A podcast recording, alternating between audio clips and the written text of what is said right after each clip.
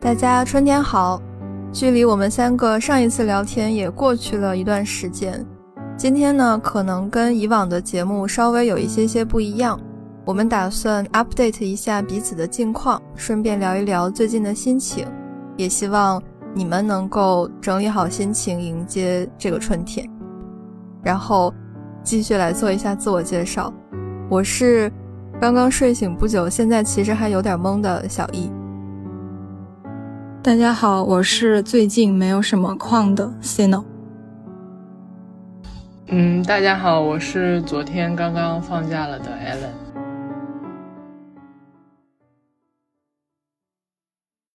我们上一次其实有说到说计划本期聊一些什么，但是可能当时的我们也没有预料到，在接下来的这段时间内，我们都遇到了一些。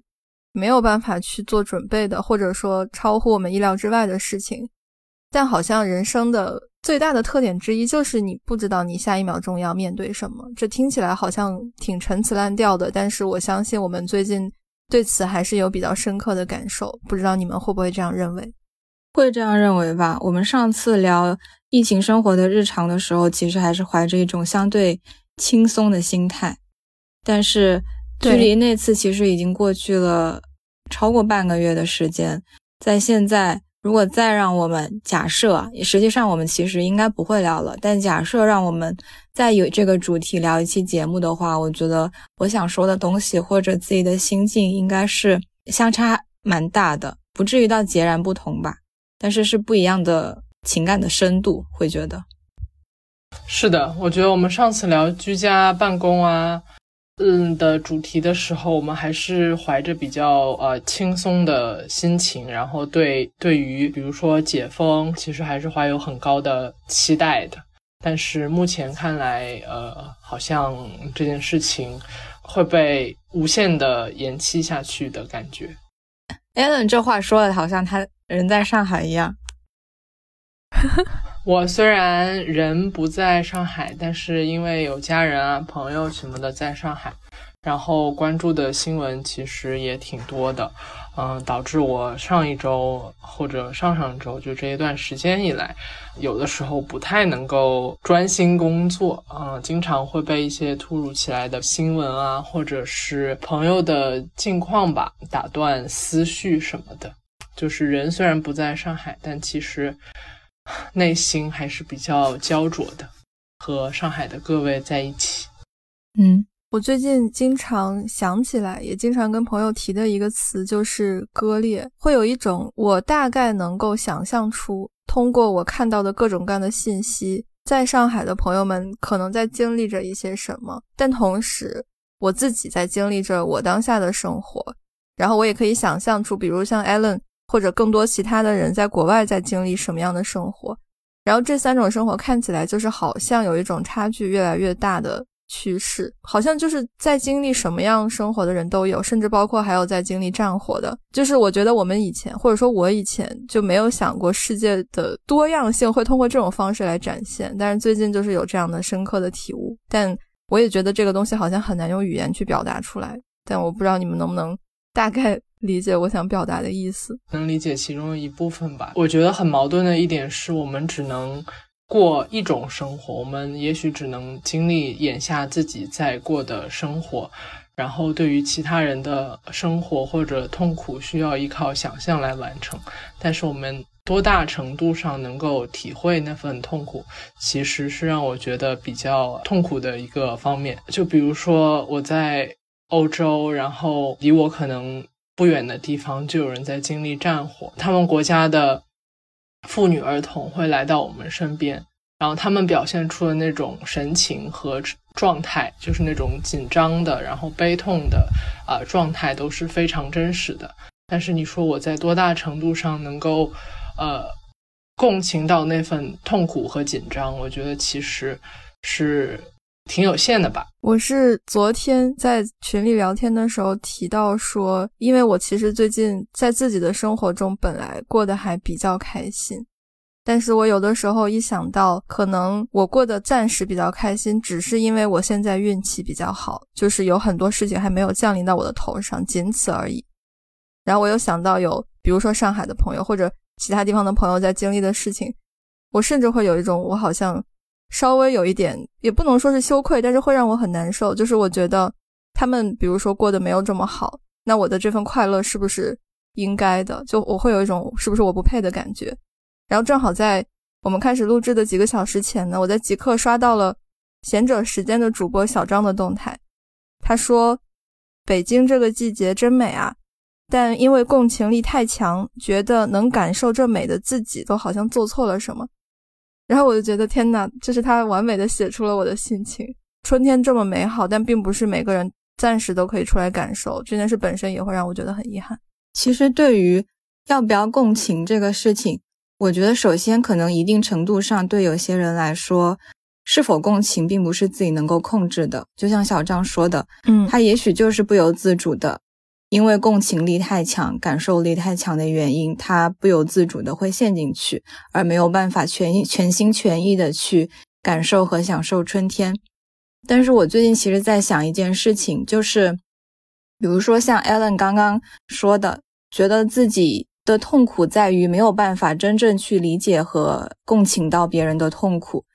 但是其实我觉得共情可能是出于一种天性或者一种善意，但是其实首先完全的理解和共情，首先肯定是不存在的。其次就是其实你并不是一定要去体会别人的痛苦，他的痛苦他经历了，那你同样去体会到，其实并不是一件完全有必要的事情。但是，首先这不完全可控，而且愿意去体会，肯定基本上是出于善意这样的一个一个一个出发点。然后我会觉得说，就是没有必要惭愧或者觉得自己做错了什么。正是因为现在还有机会或者暂时性的有机会，才更应该去好好的享受和感受。其实我也有类似小易的心情，觉得春天非常的好。然后我在感受这份啊美好的时候，会有一种比较羞愧的或者是惭愧的心情。但是那天。我有点想开了。我们其实每个人都在，也许都在经历自己的痛苦。只是我，当然，我个人认为痛苦确实是分等级的。只是很多事情并不是能够由我们决定的。所以我觉得，也许我们做的不应该是惭愧，或者我们不应该对于我们还能过正常的啊普通的生活感到惭愧，而是。我们不应该忘记线下的这份感受，也不应该忘记我们呃或者其他人在经历过的这些痛苦。不是说当我们的生活回归到了所谓的正常之后，我们就忘记了这一个月发生的事情，或者是啊这一个月之后发生的很多事情。我刚才在想，就是当我们说我们觉得。羞愧，或者说有一些偏负面的情绪的时候，我们其实是不是陷入了一种有点自我内耗的状态？如果你不知道这些消息，你本可以尽情的去享受，比如说春天的美景，但是因为你知道了，所以在即使是在森林徒步的时候，你不是百分之百的全身心的去投入现在的这件事情，它就会变成一方面，这个事件本身可能本来就在消耗你的情绪。同时，你又没有完全的把自己的关注点都投入在你当下应该投入的事情上，它就会让我们更容易陷入一种不那么积极的一种状态。但这个其实不管是对自己还是对身边的人，它的好像并不是一种可持续的身心健康的那样的一件事儿。但是呢，又像 C 诺刚才说的，就是我觉得，因为共情这个东西不是我们完全能控制的，那我们不能百分百投入，它其实是一个道理，就是我们也不能完全的控制这件事儿。所以只能尽可能的继续做自我调节，然后把它放在一个不至于影响到自己正常生活的范围内吧。就是我觉得我们肯定都会有状态很不好的时候，那在它不好的时候，我们就去体会这份不好，等它没有那么不好之后，再去尝试着做一些什么。我特别能理解那种好像我看到了一些东西，但是我又暂时对此无能为力的那种状态。就是当我们意识到。我们看到了问题，但我们又不能对它进行一些改变的时候，这种无力感其实挺有吞噬性的。你们记不记得二零二零年初那次疫情的时候，很多人在互联网上浏览一些信息，会说自己看到这样的信息也非常的共情和非常的嗯伤心。那个词叫什么来着？你看到这个东西，抑郁吗？还是什么？不是，是 我也忘记那个词了。什么替代性创伤？什么什么什么创伤？同理心带来的创伤，这类患者没有真的体验创伤。但是其实说到这个，要不要去看新闻和要不要去对此共情这件事情，我是觉得，当然，首先第一位的是你自己的心理是能够承受得住的。就是首先你去看这样的东西，它不会对你本人造成真正的、实际的、不可挽回的各方面的创伤。嗯，是那种你自己无法调节的，会对自己的正常生活造成影影响的一些负面的情绪。我觉得首先肯定是，嗯，要看自己的承受能力。那呃，我基于自己说吧，就是我在基于觉得自己还是能够承受一定程度的对于这样信息的获取的一个基础上，我还是觉得在我的承受范围之内，我会尽可能多的去摄入这样的信息。其实二零年那个时候，基本上作为一个局外人嘛，等于说完完全全的是替代性的一些心理上的一些波动。那个时候会，其实情绪波动比现在更大一些。那个时候会真的有很多晚上就一直在看新闻，然后睡不着觉这个样子。但是那个时候，其实很多人就会说，如果你真的承受不了，你你没有办法再去看这样的信息，你就要停止，然后。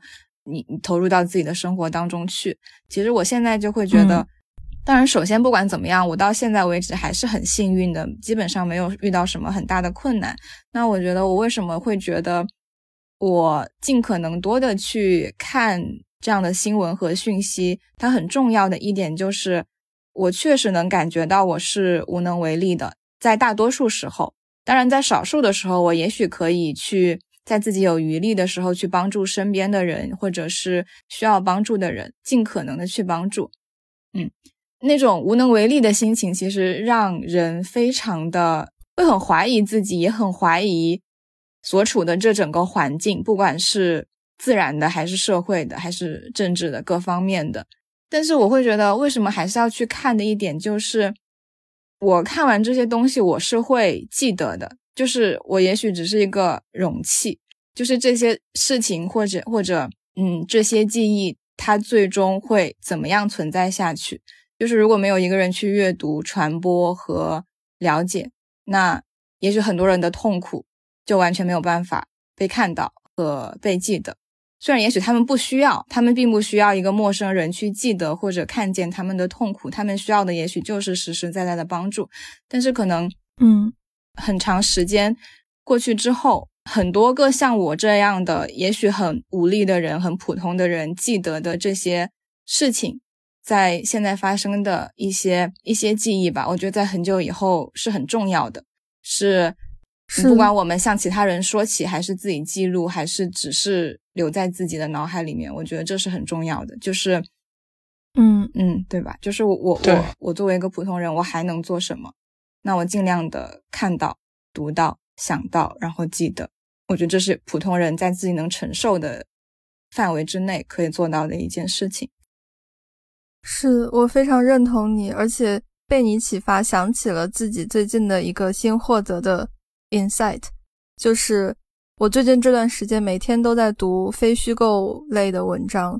前一阵子就正好看到一篇文章里写，就是记录本身。它就是最大的意义和价值，因为如果没有人去记录，那其实历史也就不复存在了。或者说，我们每一个人都在书写我们自己的历史，然后这个东西它就即使它只对我们自己有意义，但是它是构筑我们之所以成为现在的自己和未来的自己的每一个基石。而且就像你说的，总有人可以看到他们，也总有人可以通过。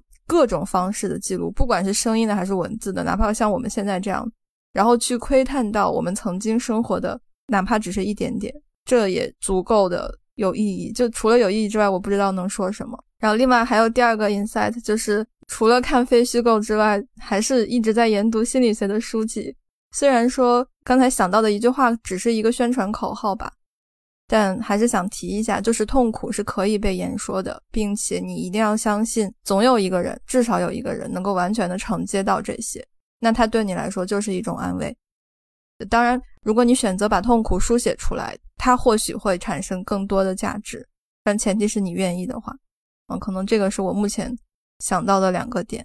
我想接着你刚才的，你刚才提到的，就是它会呃塑造我们自身这一点来说，就是我觉得任何形式的记录，也许它会被删除，被就是它也有可能消失，对，被审查、被消失，或者说我们的感受也有可能淡去，或者没有当时这么强烈，但是因为我们。经历了这些痛苦也好，或者是这些让我们感到震撼的事情也好，它会呃变成我们的一部分。就是我们之后再遇到，也许不是类似的事情，但是遇到一些其他事情的时候，我们的想法，或者是我们对于自身以及对于社会和世界的认识，就会产生相应的变化。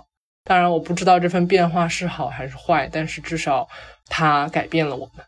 对，就是你可以看到这个变化。我是刚刚回去翻了一下我之前读到的一个书摘，是何雨佳在写何伟的最后一课的时候用的一段表述。他说：“时间可以很长，也可以很短。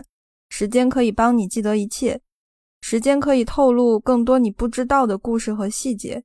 故事永远也没有结束，生活在循环往复。”我觉得，或许不管是我们还是古时候的人们。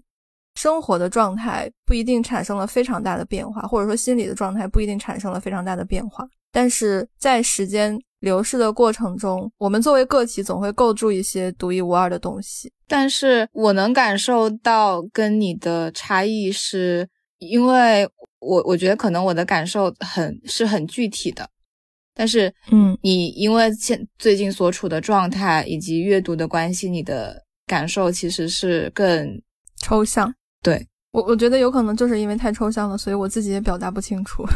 这是另外的一个感受，就是我发现我脑子里想的东西，我觉得我已经把它想得非常清楚了，但当我说的时候，我发现我说出来的完全是另一套东西。我觉得这个是阅读的意义，就是总有人能写出你的一些感受，而你自己不可以。嗯。以前学语言的时候，不是有一个说法吗？就是你看得懂一个词和你会用这个词是很不一样的。很多东西在我们的脑海当中，以为他清楚了，以为自己了解的很很详尽了，但是当自己去表达的时候，发现其实没有自己所想的那么清楚。就中间它其实是有一个有一个隔阂在的。比如说做 pre 的时候，我们怎么去把一些自己。获取到的信息或者自己想的东西讲得清清楚楚，让别人也理解，就是我觉得这两者之间相差是非常非常大的。就是最终表达出来，把表达的很清楚的人，真的是非常非常厉害的。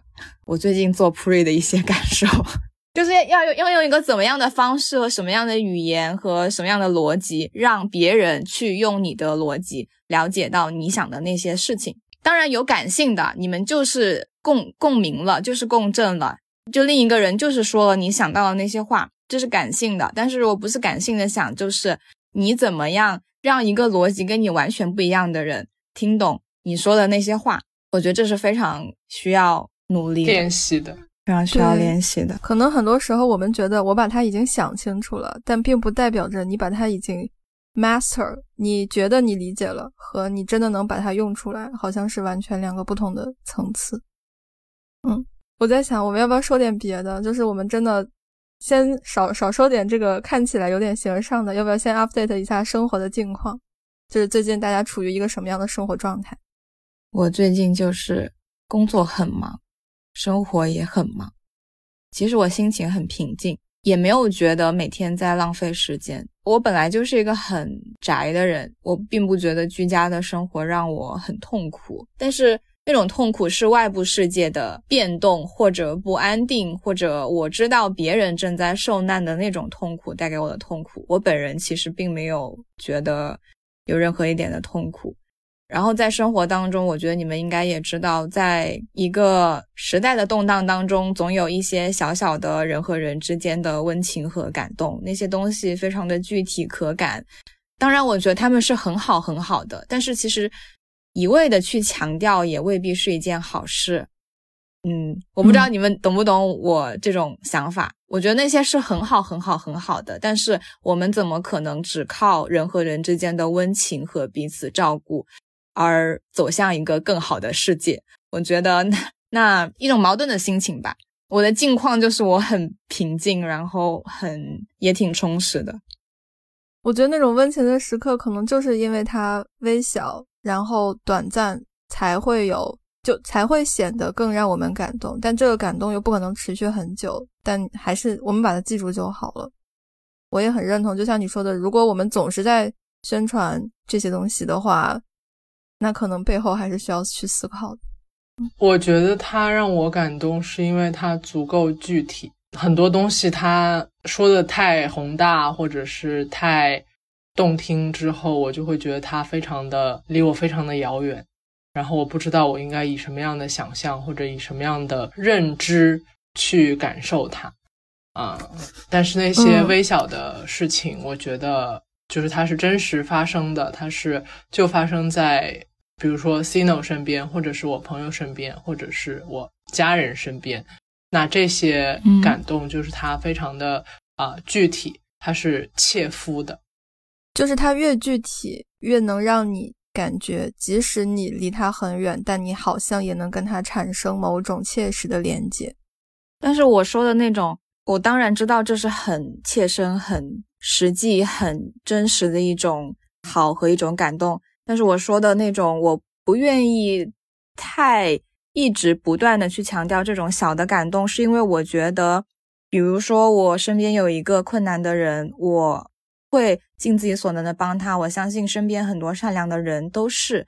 但是一个人的家里，他缺少某种他必须的东西，并不是能够一直靠他身边的普通人给他帮助去解决的。很多时候其实是一个系统性的工程。就是我觉得有时候我不是我吧，就是也许大家真的没有什么可以去让自己感动的，让自己感到嗯。欣慰或者温情的东西，就是我们的生活里面这些真实存在，然后又好像只能去说它，嗯，然后我们就会一直去强调这些小小的幸福感，但是不幸其实是更大的结构带来的，就是我觉得我们不能只强调说，嗯，每一个个体去帮助身边的人，当然要帮助，但是这不能只靠。彼此之间的帮助去解决很多问题，就是并不能只去宣扬 个体之间的帮助和奉献。我觉得有时候说多了，其实那难道并不是在绑架一些他就是不想帮助别人的人吗？就未必每个人都一定需要那么善良。其实，当然这是好的。对，因为有些系统性层面的问题也不是单个的个体能去解决的，我们只能尽可能的让自己和周围的人的生活。的困扰少一点，所以这个是我觉得在力所能及的情况下，嗯，就是我们知道应该有一些，比如说社会制度或者是社会结构上的变化，但是我们不知道它应该如何发生，甚至不知道它什么时候会发生。当然，我们希望它发生。这会不会也是记录的另一个意义？就是把你的现在的所思所想也记录下来，甚至有可能你可以发到一些别人可以看到的地方。那它就会产生某种共鸣，它或许会有那么一点点、点点、点点用。是，我觉得在现在的环境里面，这是我们为数不多能做的事情吧。毕竟，我们连参与这个社会结构更新的权利都是没有的。对不起，政治不正确。好吧，Allen 呢？要不要先分享一下近况？最近工作上的一些变动，就是我其实实习应该到上周五什么就结束了，然后但是有一些突如其来的变化，就会呃延长到四月底，然后呢，嗯，五月一号的话就会呃成为正式员工。我觉得这个是一件至少让我个人感觉还挺开心的事情吧，就是在呃这样一个充满。动荡的时期，我依然还能有一份比较稳定的工作，我觉得这个确实是非常值得珍惜的一件事情。另外的话，就是嗯，从昨天晚上开始，就算呃，他们欧洲放这个复活节的假期，我之后可能会出去稍微呃玩一下，然后稍微放松一下心情。已经三年没坐过飞机了，说实话，好难想象。所以这次是要去做那种可以乘飞机的出行吗？对对对，嗯，就会飞一个岛，是那种可以穿泳衣的岛吗？还还不行，还没有那么暖和。什么岛不能穿泳衣？冰岛，神经啊！不是冰岛著名景点就是那个蓝湖吗？是蓝湖泡温泉，蓝湖吧？啊，对哦，可以穿着泳衣泡温泉。我，你看，我就说我没睡醒，脑子都不好使，到现在还没睡醒。你说一下吧，你的近况。对啊，我的近况太难讲了。我的近况就是四月以来收到了一些好消息，但是这些好消息我不太会选择把他们现在就说出来，因为我觉得他们是需要时间去沉淀的，而且。用某种迷信的说法，就是如果你太早的说出这个好消息的话，它没准就变得没有那么好了。虽然我其实不是迷信的人，对吧？请大家原谅一下，我就不具体的说了。总之就是四月以来过得非常的开心，但是这份开心又建立在我知道一些远方的没有那么开心的事儿的基础上，所以我反而会有一种比较矛盾的心态。然后最近也在一直尝试着做自我调整，嗯。对，其实可以概括一下，就是最近在各个方面吧，多多少少获得了一些被看见的体验，而且你能很明确的感觉到对方他是真正的在努力的想要去看到你的样子，而不需要你做任何的修饰、伪装或者改变。我觉得这可能是我能够从人际关系里获得的很珍贵的一种体验吧。我看心理学相关的书籍也有一段时间了，然后我就会发现，其实。很多问题的出现都来自于人际关系可能处理的没有那么好，而如果想要获得比较好的人际关系通，然后在此基础上能够获得一个比较强大和平稳的内心的话，你就是需要去有这种看见别人并且被看见的这种能力。当然，它其实是可以培养的，而且我也一直相信，就是任何一段好的关系。不管是什么性质，不管是朋友还是家人，还是其他意义上的亲密关系，只要你们有过这种体验，你们之间有比较深厚的连接，那你们这样的良好的互动模式，它是可复制的，就是你可以把它再应用在其他更多人身上，然后你就会获得更多段更好的关系，大概是这个样子。我觉得可复制性，你让我想到的是。就是人其实都是用自己被爱的方式去爱其他人，你获得了怎么样一种正向的反馈，觉得那是对你自己来说很好、很激励性、很，嗯，就刚刚说的很正向的一种一种一种态度和一种行为，就会觉得一种以己度人的想法，会觉得我也应该这样去对待其他的人。我有同感。嗯，就是当我收到很多善意的时候，就是在工作也上也好，在生活中也好，啊，我会想要把这份善意传递下去。嗯，但我有一个疑问是，我们很多时候到底是更想要把自己希望被对待的方式应用在别人身上，还是先去体察对方想要被怎样对待，再去用这样的方式对待他？其实我一般是用一种我希望被对待的方式来对待别人。我其实很不喜欢别人麻烦我，所以我也很少麻烦别人。这是一种投射。但我觉得你刚才的问题其实也也取决于你跟这个人的关系。就是比如说我跟一个陌生人，那我可能跟他只有几秒钟的交集，那这个时候我无法体察他的。需求的时候，或者他想要怎样被对待的时候，那我只能以我自己曾经被对待的方式传递某份善意。但是如果比如说是我跟我很好的朋友，然后我们能够进行足够深入的交流，那他能够把他的想要被对待的方式啊表达给我，那我也许就可以先去思考他，先去思考他他想怎样被对待，然后我再。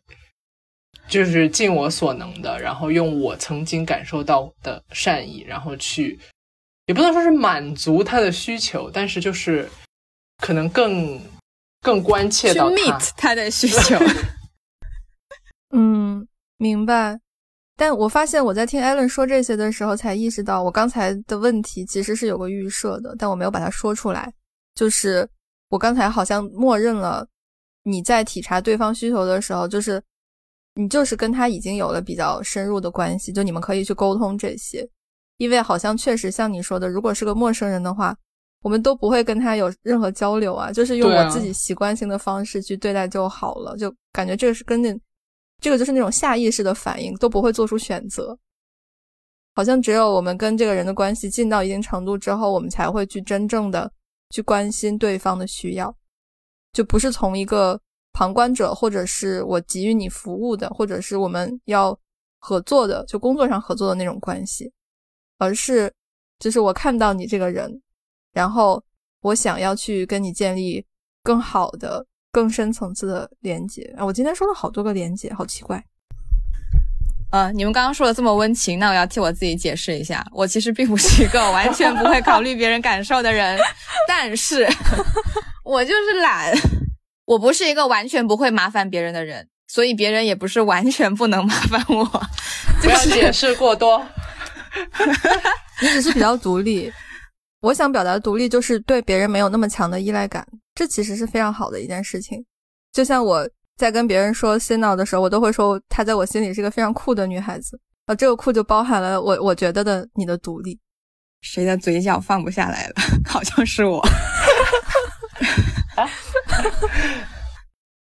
你你们说点别的，快！哎，我发现好像确实就是咱们一开始在聊刚才我说的所谓形而上的东西的时候，咱们仨的声音也是偏低沉的。但是好像现在稍微比刚才要好一点了，所以果然还是要聊一些可以调动我们积极情绪的话题。嗯嗯，你说的，你看现在三个人都在笑，刚才我们 表情还挺严肃的，虽然大家看不见，偶尔还是要严肃一下。虽然经常有人说我们的播客太严肃了，声音有些许冷漠，建议我们喝点酒再录。但我觉得声音温暖和冷漠这是咋听出来的？不是应该差不多的吗？不知道。我冷漠吗？好像还好啊。我冷漠吗？有点不，有点呆滞。不是，但这是声音特质的问题，就是你的声音就是这个样子的。嗯，I hope so。其实我们一开始不是设想说我们要做一期快闪节目嘛？那我们其实也不用录太长时间吧？我觉得要不我们就 到此为止，再分享一下。哦，不是，我们再分享一下。比如说，目最近这几天的一个开心的小事儿，然后再说一下对接下来一段时间的展望，你们觉得可以吗？那我先说吧。众所周知，现在全上海人民每天早上都要抢菜，但是我已经放弃了抢菜这件事情。但是我爸还有我一个朋友就会在偶尔的时候帮我早上六点钟在叮咚买菜抢菜。然后我朋友他有一天跟我说。他说他把能够放到购物车的东西都放进了购物车，但是他点下单支付的时候犹豫了一秒钟。他说：“我在想，我放的这些东西，你是不是喜欢吃？”我就犹豫了那么一会儿，就发现抢不到了。但是他说的那句话让我很开心和很感动，因为我完全没有任何要求他要帮我抢什么，甚至我觉得他帮我抢菜这件事情就已经很好很好很好了。但是我觉得一个人会在给我买个买一个什么东西的时候想到你喜不喜欢，这是让我觉得蛮开心的一件事吧。就是真切的被关心，它只有一秒钟，但是我觉得就是这样的一秒钟让我觉得非常的真实和像你说的很真切。嗯，真好，让我很开心，而且他还抢到了。太棒了，我听了也很开心。艾伦呢？我说的可能跟 Cino 说的有点类似，就是我现在不是在国外嘛，然后啊一直关注，比如说上海的新闻啊什么的。然后我有一个朋友就跟我说，嗯，就是在一天早上醒来，然后我还迷迷糊糊的时候，他跟我说，就是希望我不要太带入。在上海的生活，而他本人其实是在上海的，所以就是我觉得他在如此艰难的时刻还能呃体会我的感受，我就觉得有这样的朋友真好，是真的很好。听完你们俩说的，我又忽然意识到，就像我刚才提到的人际关系，就是一个良好的人际关系可以给我们带来诸多的改变。包括在《也许你该找个人聊聊》那本书里，他说了，我们一切的改变都是在与人的关系中的。然后我为什么说这个话呢？是因为我意识到你们两个讲的开心的事情都是跟别人相处的事情，然后我要讲的这件开心的事情也是，所以可能在这样真切的互动中，我们会获得很多可能超乎我们预想中的能量吧。然后我就不废话了，赶紧快速的说一下，好像就是昨天吧。中午的时候午休，跟一个在闲聊认识的特别可爱的姑娘，我们两个一起去北京的元大都城垣遗址公园散步。因为昨天天气特别好，天非常的蓝。元大都那个公园呢，现在花开的非常非常的茂盛，而且在那条河边，很长的一条河，两边都是海棠花。那个好像还有一个很漂亮的名字，叫海棠花溪。其实那里面的人也特别多，有非常多的老爷爷老奶奶，老奶奶们穿着很多很多颜色非常鲜艳的漂亮的裙子，然后在拍照。我们两个当时就被一对老爷爷老奶奶吸引，老奶奶举着一个照相机，照相机上有一个巨大的镜头，然后老爷爷在努力的把胳膊伸高，手里拿着一块蓝色的正方形的那种纸壳，垫在一个。一小束花的那个后面，他就是相当于在帮老奶奶当背景板，两个人在合作，想拍出一个非常漂亮的海棠花。当时就一下子被这个场景打动，觉得好美好，我就拍了偷拍了他们的背影。虽然我拍的很难看，但是他会帮我记住当时我看到的那个场景，这个是很开心的一个瞬间。第二个瞬间就是在跟朋友在那儿散步的时候。我跟他说：“我说谢谢你给我发了一个特别可爱的柯基的表情包。”然后他居然跟我说：“他说我跟你聊天就是特别想给你发可爱的表情包，是因为我觉得你是一个很可爱的人，所以在你身边的时候，我会不由自主的想要变可爱一点。”然后他说：“我我感觉你好像就是有这样的能力，我感觉这好像是我人生中第一次被这样评价，所以就当时特别的温暖。这个姑娘其实她很想当一个心理疗愈师。”那我觉得我在那一刻确实受到了某种治愈，嗯，就是我以前很难坦然的接受别人对我的赞美，但我现在比以前坦然一点了，但也可能是脸皮更厚了。你以前不能坦然接受别人的赞赞美吗？嗯，以前吧，在状态不好的时候会有一种我不配的感觉，但我觉得你是一个很喜欢给予赞美的人，谢谢。天哪，我好开心啊！好了，不要感动，不要过分感动，拒绝过分感动啊！那我就我我就说我不感动，好吧？但是你这么说，我真的很开心，谢谢，收到了，好吧？然后接下来赶紧说一下我们的小展望。展望，我已经不敢展望。我上次就说解封后我要去干嘛干嘛，还没解封，可以展望一下。我想一下，你们先说。那我的小展望就是，你你能够尽快解封吧。就是我希望五一假期的时候，你展望自己的事。那我的展望就是，我希望五一假期的时候，我能出去玩个一两天，哪怕只是在北京周边啊，我不出京也行的。我的小展望是，呃，接下来的旅行可以比较顺利，然后调整一下身心，然后投入到之后的工作当中。我有一个展望。对不起大家，现在是西诺的猫正在攻击他。我有一个展望是，呃，最近做了一件事情，就是我有一天晚上跟我一个朋友聊天的时候，他不知道为什么突然跟我说，他说：“我觉得你就是应该记录，你从头到尾就是一个记录的人。”然后他让我继续写一些东西。然后在他说完了这句话的隔天。我就建了一个自己的个人网站，就是那种要花钱买域名的那种个人网站，因为我不想在类似于公众号或者是墙内，或者是任何会被被违规的地方写东西。当然，我应该也不会写任何违规的内容，我只是觉得非常不安全。就他跟我说的那句话，让我受到了很大的鼓励。其实我们一开始也说到了记录这件事情，我不觉得自己会是一个很会能达到一个什么样的目标。就是我朋友也是这么跟我说的，他只是觉得，他说你很多时候做一些记录或者写一些东西，其实是是为了你自己。他说觉得你现在把很多精力和时间用在。一些非常碎片化的情绪的发泄上，而不像以前那样能够有时间停下来思考和总结你自己遇到的事情、感受到的世界、遇到的人。其实我一度觉得自己是一个非常矫情或者过于细枝末节的人，因为我以前什么东西都可能喜欢过度解读或者过度感受，有时候把它写下来，我有时候甚至会觉得会不会给别人造成一种困扰。但是我的朋友这样说的时候，给了我很大的鼓励。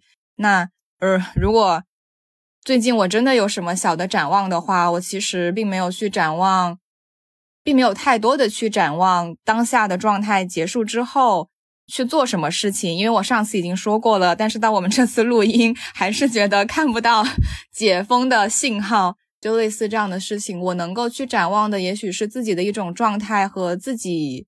能够去做的一些事情，那我对自己和未来的展望就是希望自己能如我的朋友所说，做一个继续去记录的人，在自己的嗯。场域，在自己的空间，在自己的一个角落吧，这种感觉。好，就是我们肯定也也会继续用播客这种形式，间歇性的记录我们的生活。会的，对，我们就慢慢来就好了，因为好像也不需要说什么，我们一定要坚持下去，因为它已经变成，它已经不是一种坚持了，就是我相信我们已经默认，就是我们会想做这件事，并且确实会做这件事就好了。那就预祝我们四月顺利，五月快乐，然后快乐的迎接我们的。一周年，好，那就希望我们这一期能够在我们去年的录制的那一天之前上线哈，那就快乐的结尾吧，拜拜，拜拜。